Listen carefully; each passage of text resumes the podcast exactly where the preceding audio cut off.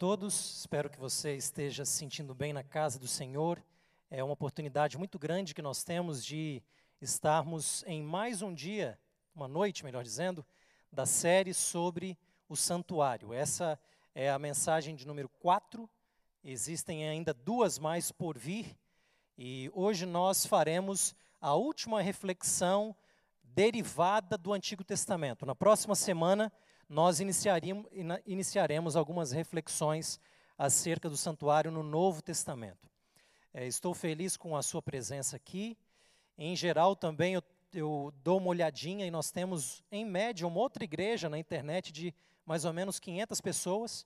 Então, é um prazer ter todos é, acompanhando, de alguma forma ou outra, uma mensagem tão importante que é a mensagem do santuário. No, no, na noite de hoje, o nosso tema será um tema muito especial: o santuário no livro de Salmos. Quando eu comecei a estudar esse assunto com mais afinco, e eu cheguei no livro de Salmos, eu percebi que o livro de Salmos tem mais a dizer sobre o santuário do que eu havia imaginado antes. E a mensagem que os Salmos trazem sobre o santuário é uma mensagem muito profunda que fala ao coração, e eu tenho certeza que vai falar ao meu e ao seu coração nesta noite também. Hoje é um dia especial, o Dia das Mães. O tema da mensagem não é sobre as mães, mas os salmos, eles têm a capacidade de fazer algo muito especial que pode se relacionar com ah, aquilo que nós temos no Dia das Mães. E a gente vai tentar mencionar isso na medida que nós iniciarmos a nossa reflexão.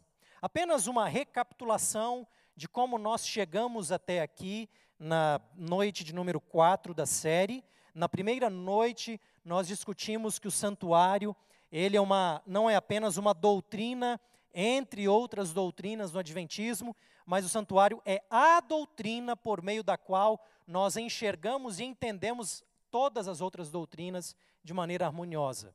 E nós enfatizamos ah, naquele dia, naquela noite, e também na sequência da recapitulação, que nós matamos a doutrina do santuário adventista quando nós a classificamos como uma doutrina entre as outras.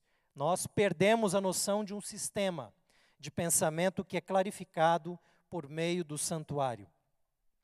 Na noite de número 2, nós trabalhamos o santuário no livro de Êxodo, e ali nós aprendemos que o povo que sai do Egito tem como destino final não meramente a uma nova terra, não meramente a Canaã, mas, sobretudo, o santuário de Deus, o lugar de sua habitação, com ênfase primária no Cântico de Moisés, que funciona como um pivô no livro de Êxodo. Olhando para trás, antes do capítulo 15, a saída do povo do Egito, e olhando para frente, que é o destino, a construção do santuário que é o clímax do livro, no capítulo 40. Depois, na noite anterior, nós observamos como que, a partir do livro de Levítico, nós entendemos que o santuário não funciona apenas como lugar da habitação de Deus, mas também o lugar da presença de Deus para relacionamento conosco. E nós discutimos muito bem esse ponto e como que os ritos do santuário apontam para isso em seus sacrifícios, suas ofertas e também as festas. A beleza do livro de Salmos é que a semelhança do que nós temos quando nós falamos do Dia das Mães é que os salmos trabalham com o coração.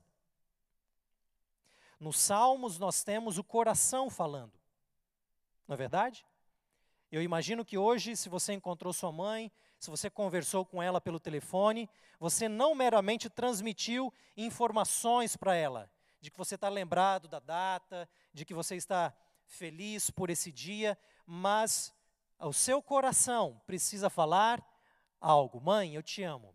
Mãe, muito obrigado por aquilo que a senhora representa na minha vida. E se existe então uma linguagem mais poética, que é por excelência a linguagem do coração, a comunicação ela é feita de maneira ainda mais efetiva.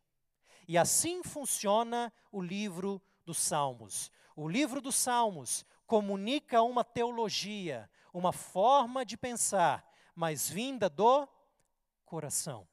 Vinda por meio da linguagem da poesia, da linguagem da arte, da linguagem da música. E por meio dessa linguagem, nós somos capazes de comunicar coisas que numa linguagem informativa, narrativa, de conteúdo, nós não conseguimos comunicar.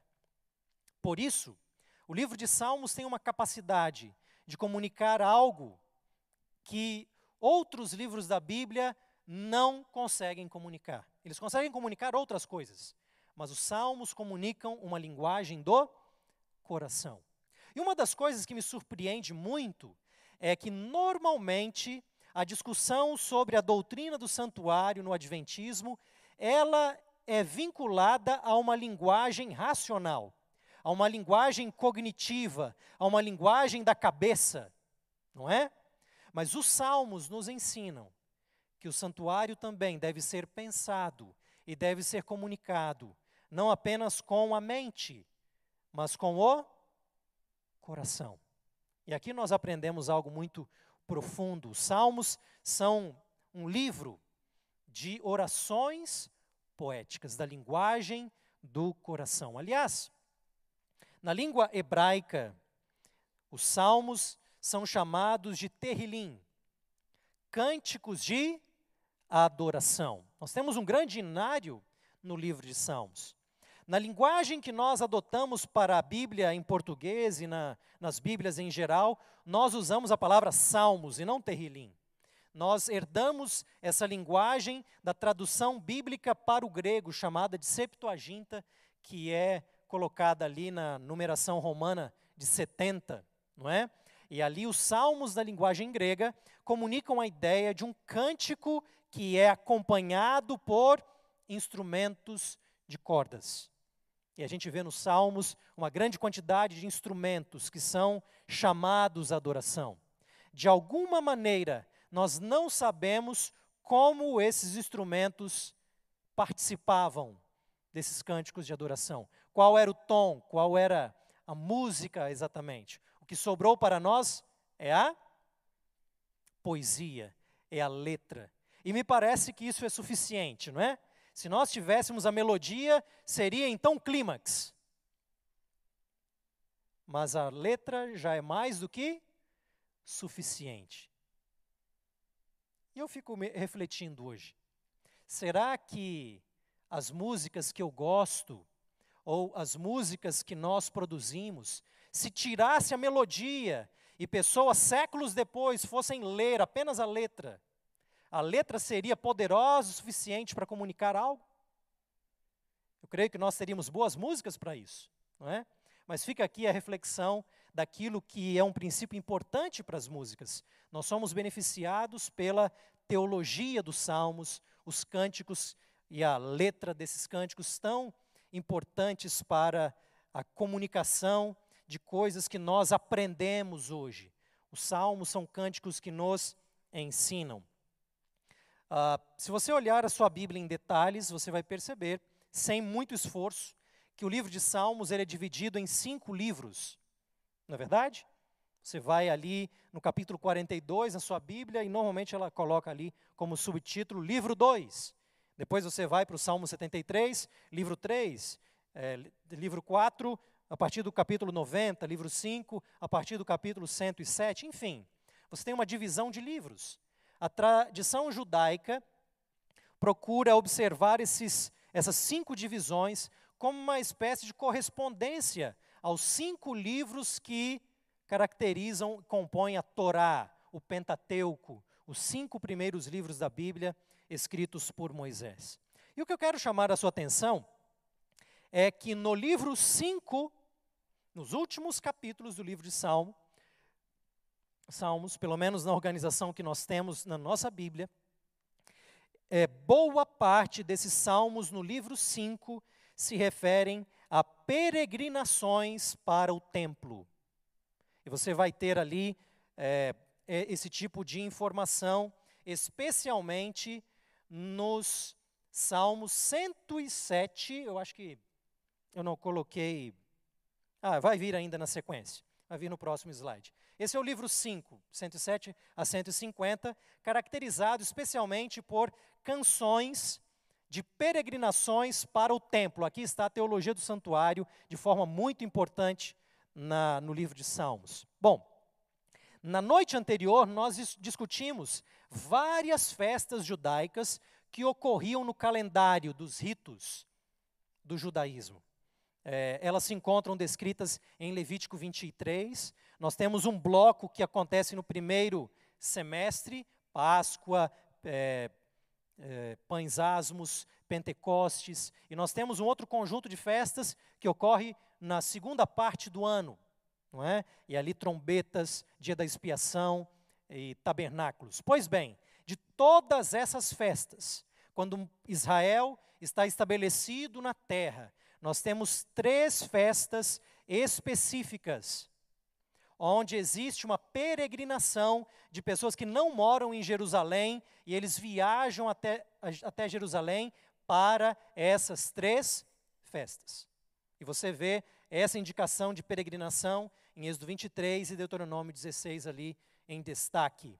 É a festa da Páscoa, que está associada ali com pães asmos, são dias bem próximos. A festa dos, do Pentecostes e a festa dos tabernáculos. Essas são as três festas judaicas que envolvem peregrinação, viagem até Jerusalém. Isso é muito interessante porque nós podemos entender o Novo Testamento de uma maneira mais ampla por meio dessas festas. Vou dar um exemplo para os irmãos. Nós costumamos computar que o ministério de Jesus na terra durou em torno de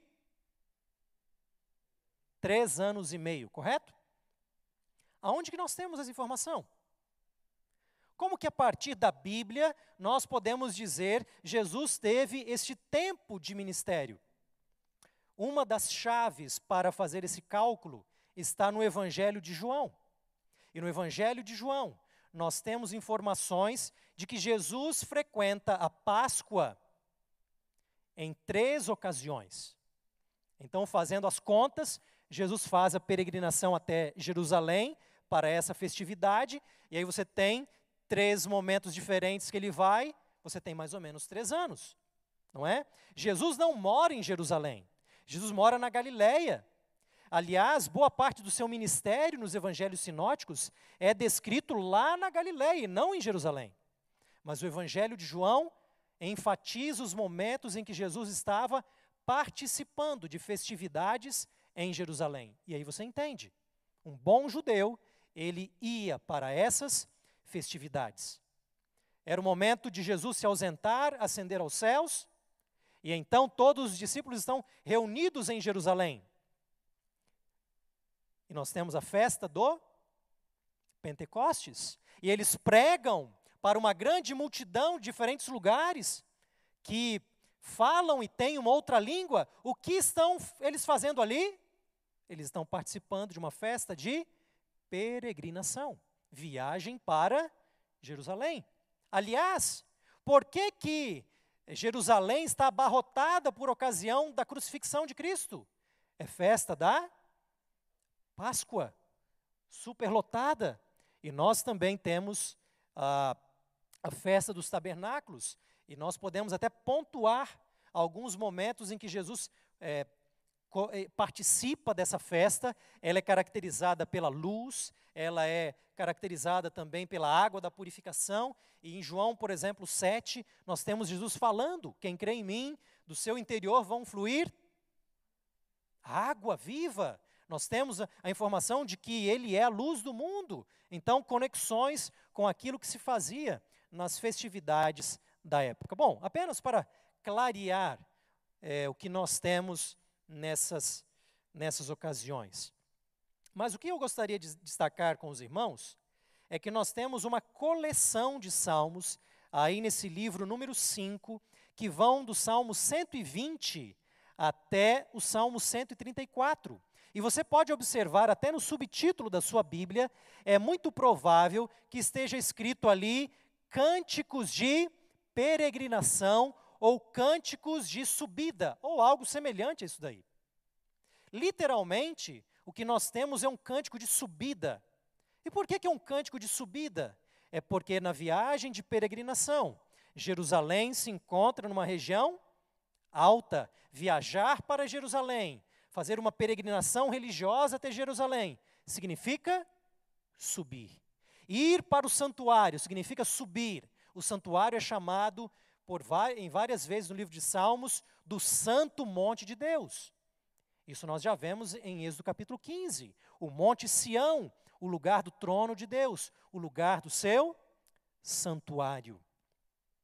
Os cânticos de subida, os cânticos de peregrinação. Uh, você conhece vários salmos, nós vamos ler vários salmos aqui juntos, a tela vai nos ajudar com isso, e você pode acompanhar na sua Bíblia também. E eu vou situar textos que nós já conhecemos dentro desse contexto maior que nós estamos pintando. Por exemplo, você conhece bem esse salmo, Salmo 122, verso 1. Alegrei-me quando me disseram: Vamos à casa do Senhor. Esse texto agora tem nova vida para no, o nosso estudo, porque ele está falando isso num contexto de peregrinação, de viagem até Jerusalém, viagem ao santuário. E ele está alegre nessa viagem, cantando essa música. Você há de se lembrar que uma viagem no mundo antigo, ela é muito mais demorada do que a viagem que você faz hoje de avião, de carro ou de outra condução. Então, dava tempo de cantar muita coisa enquanto viaja, não é? E uma das coisas que eles cantavam é: Alegrei-me quando me disseram, vamos à casa do Senhor. E ele está na viagem, ele está indo, ele está andando. Salmo 134, versos 2 e 3. Também um cântico de peregrinação. Erguei as mãos para o santuário e bendizei ao Senhor. De Sião, abençoe o Senhor, Criador do céu e da terra. Eles viajam pensando no santuário de Deus.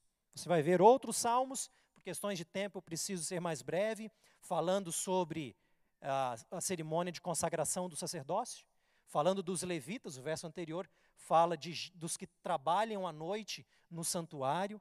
Então, muitas reflexões de peregrinação estão ali observando o santuário. Uh, vamos falar um pouquinho agora do final do livro 5. Como é que o livro de Salmos, e não apenas o livro 5, mas todo o livro de Salmos termina. Quais são algumas ênfases? O livro também termina pensando no santuário. Veja o capítulo 149, o penúltimo salmo é, do livro 5 e também de todo o livro. Aleluia! Cantai ao Senhor um novo cântico e o seu louvor na Assembleia dos Santos. Aonde é a Assembleia dos Santos? Senão o santuário. Salmo 150. Começa assim no verso 1. Aleluia! Louvai a Deus aonde? No seu santuário. Louvai-o no firmamento, obra do seu poder.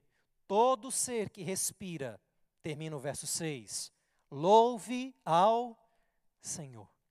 Pensar no santuário é pensar na adoração do Deus de Israel, que habita nos céus, que está também no seu santuário. Esse é o livro 5. Vamos conversar um pouquinho agora sobre o santuário celestial no livro de Salmos tem o livro de Salmos algo a dizer acerca do santuário celestial, ou ele fala apenas do santuário terrestre, para o qual os peregrinos estão indo para as festividades de Israel? Não. Nós precisamos nos lembrar que o santuário terrestre nada mais é do que uma cópia limitada do grandioso santuário celestial. Pensar no santuário terrestre é também uma janela para observar algo mais profundo no santuário celestial.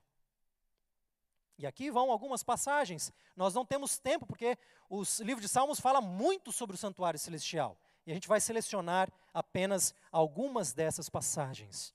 Salmo 11, versos 1 a 7. No Senhor me refugio. Como dizeis, pois, a minha alma, foge como pássaro para o teu monte? Aonde que é o lugar de refúgio?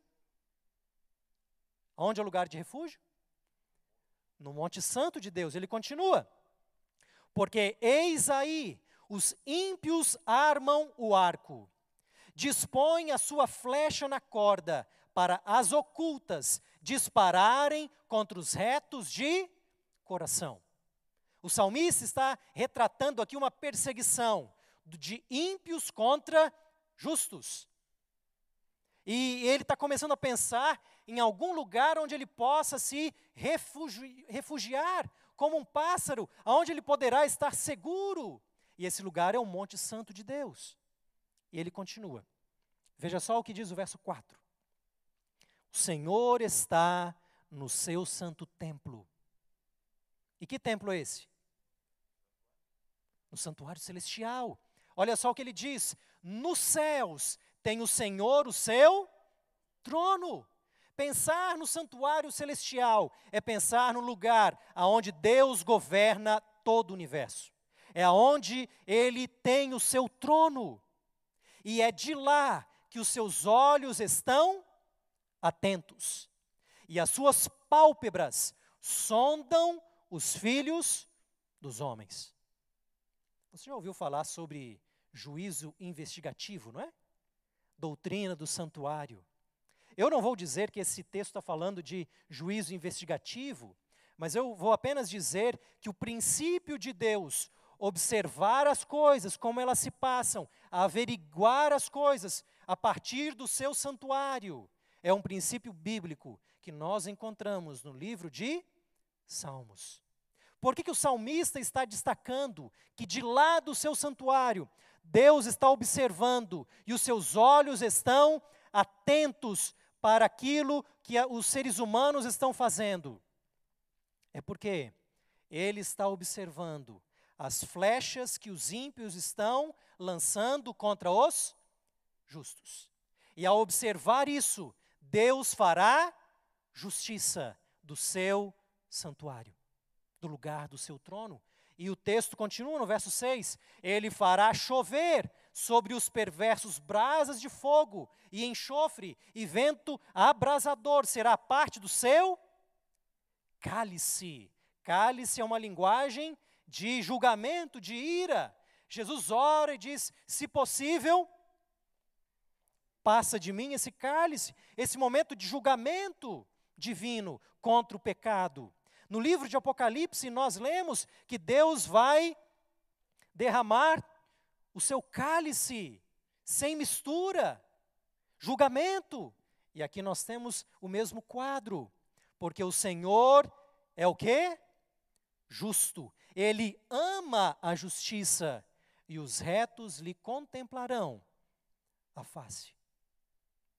Os, o povo de Deus sendo perseguido, sendo massacrado por pessoas más, qual é o refúgio?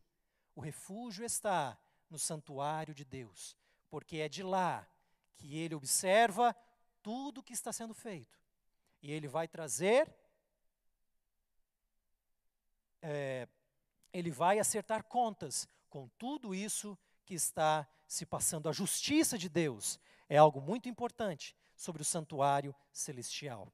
Existe um outro texto que está agora no Salmo número 20, versos 1 e 2. Mais uma vez, a ideia do santuário celestial no livro de Salmos. E o salmo diz assim: O Senhor te responda no dia da tribulação o nome do Deus de Jacó te eleve em segurança. E o texto continua: do seu santuário te envie socorro, e desde Sião te sustenha. Olha que bonita essa ênfase do santuário no livro de Salmos. Falar sobre o santuário significa falar sobre a resposta de Deus à oração de alguém que está em tribulação. Falar sobre o santuário de Deus é falar de um Deus que vai nos dar segurança no mundo aonde nós nos sentimos inseguros. Falar sobre o santuário de Deus significa falar do socorro que Deus dará a cada um de nós. Ele vai nos suster. E é por isso que o salmista e os israelitas, eles passam tanto tempo refletindo na beleza que é pensar no santuário de Deus. Nós precisamos dessa mesma alegria de pensar sobre o santuário de Deus, o lugar de onde vem o nosso socorro, vem o nosso sustento, vem a nossa segurança. Falar sobre o santuário de Deus é falar de esperança. Veja só o Salmo agora 68, verso 5, também falando do santuário celestial. O texto diz assim: Pai dos órfãos e juiz das viúvas, é Deus em sua santa morada, no seu santo lugar, no seu santuário. Pregar sobre o santuário de Deus é trazer uma mensagem de alegria para os órfãos. Porque no santuário existe um pai que cuida dos filhos. Falar sobre o santuário de Deus no céu significa que as viúvas que nos tempos bíblicos estão à mercê das injustiças, e hoje não é muito diferente. Elas têm alguém por elas. Elas têm um justo juiz que vai cuidar delas, do seu santuário. Que mensagem bonita! É falar sobre o santuário celestial, o santuário de Deus. Eu queria enfatizar esse texto, olha que texto lindo sobre o santuário celestial. Salmo 102, versos 19 a 20. O texto diz assim: O Senhor, do alto do seu santuário, desde os céus, baixou vistas à terra. Para quê? Para ouvir o gemido dos cativos e libertar os condenados a morte. Essa é a mensagem do santuário. É de lá que Deus vê, é de lá que Deus ouve. E Ele está ouvindo os gemidos, Ele está agindo para libertar os cativos. Estudar o tema do santuário significa estudar essa ação misericordiosa de Deus. Agora nós podemos entender porque o povo de Israel vai tão feliz na viagem para o santuário, na sua peregrinação, entoando os cânticos, falando sobre o santuário, uma mensagem de esperança. E eles sabem que aquilo que eles estão fazendo na terra, no santuário terrestre, é apenas um, um vislumbre daquilo que se tem no real santuário celestial de um Deus que ouve, de um Deus que está buscando a libertação dos condenados à morte. Essa é uma breve seleção do santuário celestial no livro de Salmos. Existem mais textos ainda. Mas eu gostaria, a partir desse quadro que nós temos, de observar um pouco qual é a realidade do salmista em relação a, a esse quadro do santuário, a essa mensagem do santuário, que postura ele tem, que sentimento ele tem, o que o coração dele fala ao pensar no santuário. E aqui nós temos alguns exemplos. O Salmo 43, versos 2 a 4. O salmista diz assim: Porque hei de andar eu, lamentando sob a opressão dos meus inimigos? E a resposta dele vem numa linha bem conhecida de nós, não é? Tem até uma música sobre isso. Envia a tua luz e a tua verdade para que me guiem e me levem ao teu santo monte e aos teus tabernáculos. É uma música do santuário. Eu não preciso lamentar, eu não preciso estar triste frente à opressão, porque a luz de Deus está me levando, está me guiando ao santo monte, ao lugar do seu santuário. E então irei ao altar de Deus, de Deus que é a minha grande alegria. Ao som da harpa eu te louvarei. Ó Deus, Deus meu. Veja, é um salmo que começa falando de tristeza, mas ele termina num tom de alegria. Falar sobre o santuário é falar sobre motivos de alegria. Essa é a mensagem que o santuário traz para o salmista. Ele não tem motivos para lamentar, ele não tem motivos para estar triste frente à opressão, porque ele está sendo levado ao santuário de Deus. E isso é motivo de alegria. Salmo 18, verso 6.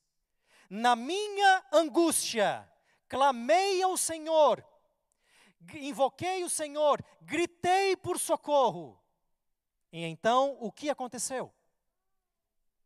Ele, do seu templo, do seu santuário, ele ouviu a minha voz. E o meu clamor lhe penetrou os ouvidos. Deus está ouvindo, Deus está atento. E ao enfatizar o tema do santuário, nós aprendemos um pouco mais sobre a atenção de Deus, que não apenas ouve, mas é um clamor que penetra os ouvidos. Veja, essa expressão, ela é muito mais forte do que simplesmente ouvir. Penetra os ouvidos. Quando nós vamos estudar os evangelhos, e nós lemos na, nos evangelhos que Jesus olha para alguém que está muito triste, que está às vezes adoentado, alguém que perdeu um filho, como a viúva de Naim. O texto bíblico diz assim: que Jesus se compadeceu. E essa é uma boa tradução. Só que, literalmente, o que o texto diz na linguagem grega é que os órgãos internos se mexem. Sabe? Uma compaixão que mexe com algo dentro de você. Você é movido de tal forma que é como se os seus órgãos internos estivessem se movendo com esse impacto. É mais ou menos esse quadro que nós observamos de um clamor que não é apenas ouvido por Deus, mas lhe penetra os ouvidos. O santuário é o lugar onde Deus está atento a tudo o que se passa nesse mundo, inclusive o nosso clamor, a nossa angústia, a nossa busca pelo socorro. E veja só o que ele vai dizer no Salmo 84, versos 1 a 4. Aqui é uma declaração de amor não apenas a Deus, mas uma declaração de amor ao santuário de Deus. E o texto diz assim: Quão amáveis são os teus tabernáculos. Quão amáveis são os teus santuários, Senhor dos exércitos. A minha alma suspira e desfalece pelos átrios do Senhor. O meu coração e a minha carne exultam pelo Deus vivo. O pardal encontrou a casa, andorinha ninho para si, aonde acolha, acolha os seus filhotes eu, os teus altares, Senhor dos exércitos, Rei meu, Deus meu, bem-aventurados os que habitam em tua casa. Porque habitar em tua casa significa te louvar perpetuamente. Veja só que quadro, que declaração de amor. E eu fico me pensando, será que quando é, Será que quando nós temos uma lição, por exemplo, que, que vai falar sobre o santuário, Será que eu olho para a capa da lição e falo assim: a minha alma suspira e desfalece quando eu vejo um tema desse? Porque é muita emoção, é muita alegria. Nós temos uma série de santuário, que beleza, que paixão. Esse é o salmista. A alma suspira, desfalece, porque ele ama o santuário de Deus. Eu sou muito feliz porque nós temos um grupo no NASP que canta um pouquinho dessa música. O pardal encontrou seu ninho. Eu fico feliz porque essa é uma música do santuário. Qual que é o ninho que foi encontrado? É o santuário de Deus. E me parece que nós precisamos, como adventistas, por essa mensagem tão bela que nós temos do santuário, nós precisamos ter o sentimento do salmista. Nós precisamos estar apaixonados pelo santuário de Deus, apaixonados em falar sobre o tabernáculo de Deus, apaixonados em falar sobre essa doutrina tão especial que faz a alma suspirar e desfalecer quando nós somos confrontados com essa tão bela mensagem. Não dá, meus queridos. Eu vou arriscar aqui uma declaração muito forte. Mas olhando para a Bíblia, essa é impressão que eu tenho. Não dá para falar de Deus no seu quadro completo sem falar do santuário. O santuário é a lente pela qual nós enxergamos um pouco mais sobre Deus. E se nós estamos falando de Deus sem falar do santuário, nós estamos perdendo uma grande parcela daquilo que a Bíblia ensina sobre Deus. E é por isso que o salmista ama tanto o santuário. É por isso que ele suspira, é por isso que ele desfalece, porque quanto mais ele pensa no santuário, mais ele se apaixona por Deus. Quanto mais ele pensa no santuário, mais ele entende algo grandioso sobre Deus. Nós não podemos falar de Deus sem a mensagem do santuário. Não podemos.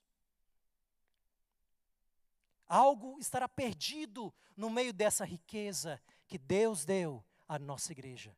A mensagem do santuário. O pardal encontrou casa, a andorinha encontrou o ninho, e eu encontrei os teus altares, eu encontrei o teu santuário, eu encontrei o tabernáculo, e bem-aventurado é aquele que habita nesse lugar tão grandioso. Eu amo o santuário de Deus. É a linguagem do coração do salmista. E olha só uma outra passagem, aonde no verso 26, verso 8, ele faz mais uma declaração de amor não apenas ao Deus do santuário, mas também ao santuário desse Deus. Porque essas coisas não se não se desconectam. Eu amo, Senhor, a habitação de tua casa e o lugar onde tua glória reside. Eu amo. Eu amo pensar no santuário. Eu amo pensar na habitação da tua casa, no lugar aonde a tua glória reside. Existe um outro salmo bastante interessante, o 27. Está tudo, no, tá tudo numa redondeza aqui, não é? 26, agora o 27. Uma coisa peço ao Senhor. Eu trabalho esse texto com os alunos em sala de aula. E eu brinco com eles um pouquinho e falo: imagine se acontecesse aquela história do Aladim, não é? Aonde Deus viesse para você e fizesse algo semelhante à história do Aladim e dissesse: um pedido só. Um só. Qual seria? o meu pedido. Qual seria o seu pedido?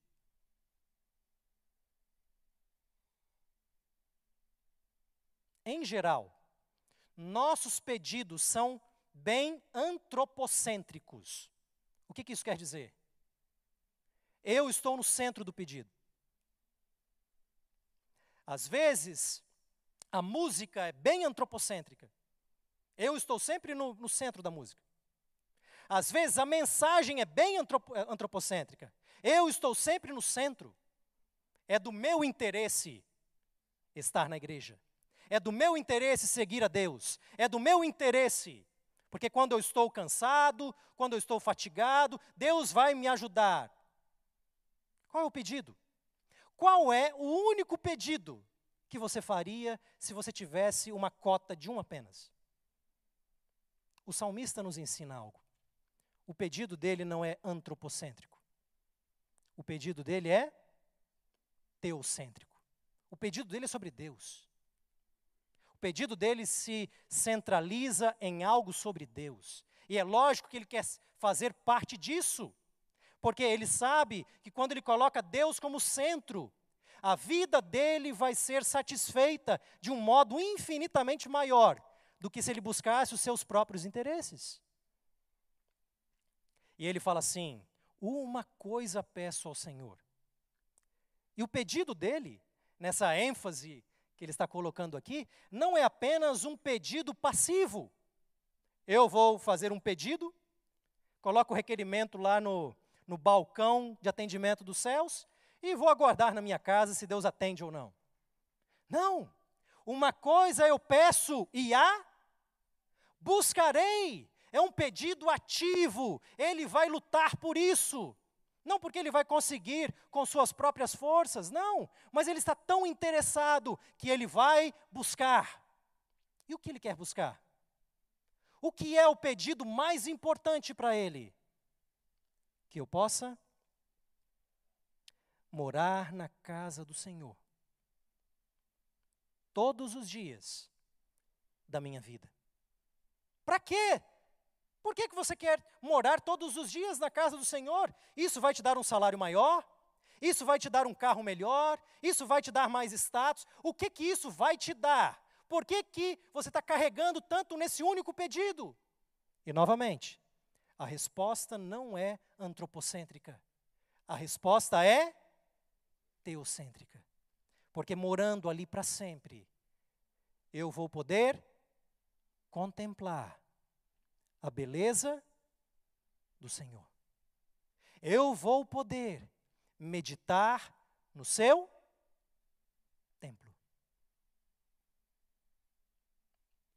Me parece que a mentalidade do salmista é um pouco diferente da mentalidade predominante do mundo religioso de hoje. Para que pensar num santuário, um prédio, uma coisa para antigos israelitas? Não precisamos mais disso.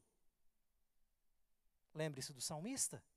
Uma coisa peço ao Senhor e a buscarei, que eu possa morar aonde? Na casa do Senhor. É linguagem para o santuário. Ali é a casa do Senhor, o seu templo. Eu gostaria de já encaminharmos para a conclusão dessa reflexão nosso horário já, já avança, eu gostaria de terminar com aquele que é provavelmente o salmo mais conhecido de todos. Qual é o salmo mais conhecido? Você entra na casa das pessoas, tem alguma coisa na parede? É o salmo 23, não é? O Senhor é o meu pastor e nada me faltará. Eu quero fazer uma pergunta para você. Como é que termina o Salmo 23. O Salmo 23 termina com o santuário, chamado casa do Senhor. Os salmos vão alternando a linguagem. E o salmo termina dizendo: Bondade e misericórdia certamente me seguirão todos os dias da minha vida, e habitarei na casa do Senhor para todo o sempre. Isso é bem consistente com os salmos anteriores que nós lemos. Eu amo a casa do Senhor, é o meu único pedido. E esse é o meu maior sonho: é morar na casa do Senhor, é estar no lugar do seu santuário, é estar na presença dEle. Esse tipo de linguagem ecoa algumas coisas que nós já estudamos. Você se lembra do Êxodo, de Êxodo capítulo 15?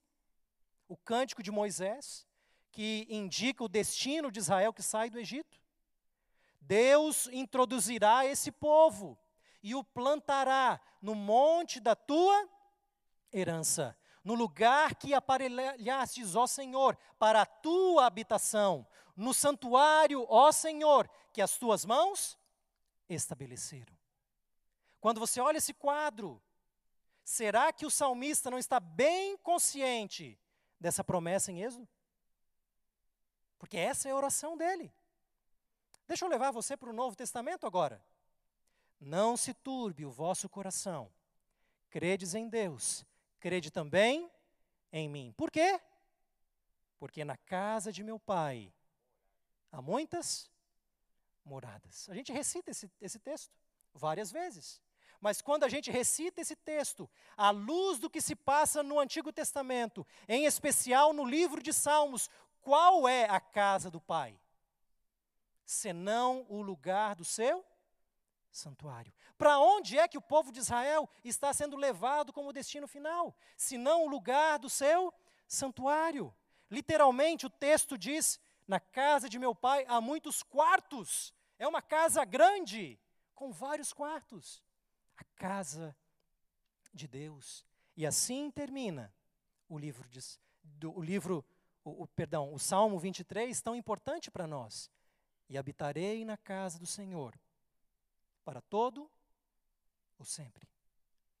Eu gostaria de terminar com a seguinte comparação. Nós começamos o estudo de Salmos dizendo que cantar sobre o santuário está no contexto de uma viagem histórica de um povo que, no calendário específico do ano, vai para Jerusalém e canta vários desses cânticos, sonha com o santuário, chega no lugar terrestre do santuário de Deus para fazer essa festa maravilhosa. Mas o que o livro de Salmos nos indica por meio da linguagem poética e da linguagem do coração é que a peregrinação até o santuário de Deus é mais do que uma peregrinação de um contexto histórico. É mais do que uma peregrinação no calendário judaico. É uma peregrinação de toda uma vida. É a peregrinação da minha vida espiritual, da minha alma, no sentido da dimensão espiritual da minha vida. A minha vida, à luz de Salmos, é uma peregrinação até o santuário de Deus. E nessa peregrinação, eu preciso entoar aquilo que os salmos entoam. Nessa peregrinação, eu preciso pensar aquilo que os salmos me ajudam a pensar. Nessa peregrinação, eu preciso aprender a amar aquilo que o salmista tanto ama sobre o santuário de Deus. Portanto, nos salmos, a peregrinação para o santuário não é apenas a experiência dos israelitas no calendário de festas, mas a experiência espiritual de toda a nossa vida. Nós estamos em uma peregrinação. E ela vai ser mais bonita, ela vai ser mais alegre, ela será mais envolvente. Se nós cantarmos com os salmos essa mensagem tão bonita tão amorosa, tão cheia de esperança acerca do santuário de Deus. Que Deus nos ajude nessa peregrinação. Que o santuário tenha um lugar especial na nossa reflexão. Não que nós estamos idolatrando o santuário, mas é por meio do santuário que nós temos um relacionamento, uma compreensão mais profunda acerca do grandioso Deus que desse santuário me ouve e me socorre. Que Deus abençoe. O horário já avança, eu já estou olhando para o relógio, e eu acho que é bom a gente terminar com uma oração. E na próxima semana, quem sabe, nós temos um pouquinho mais de tempo para perguntas e uma interação. Vamos orar ao Senhor?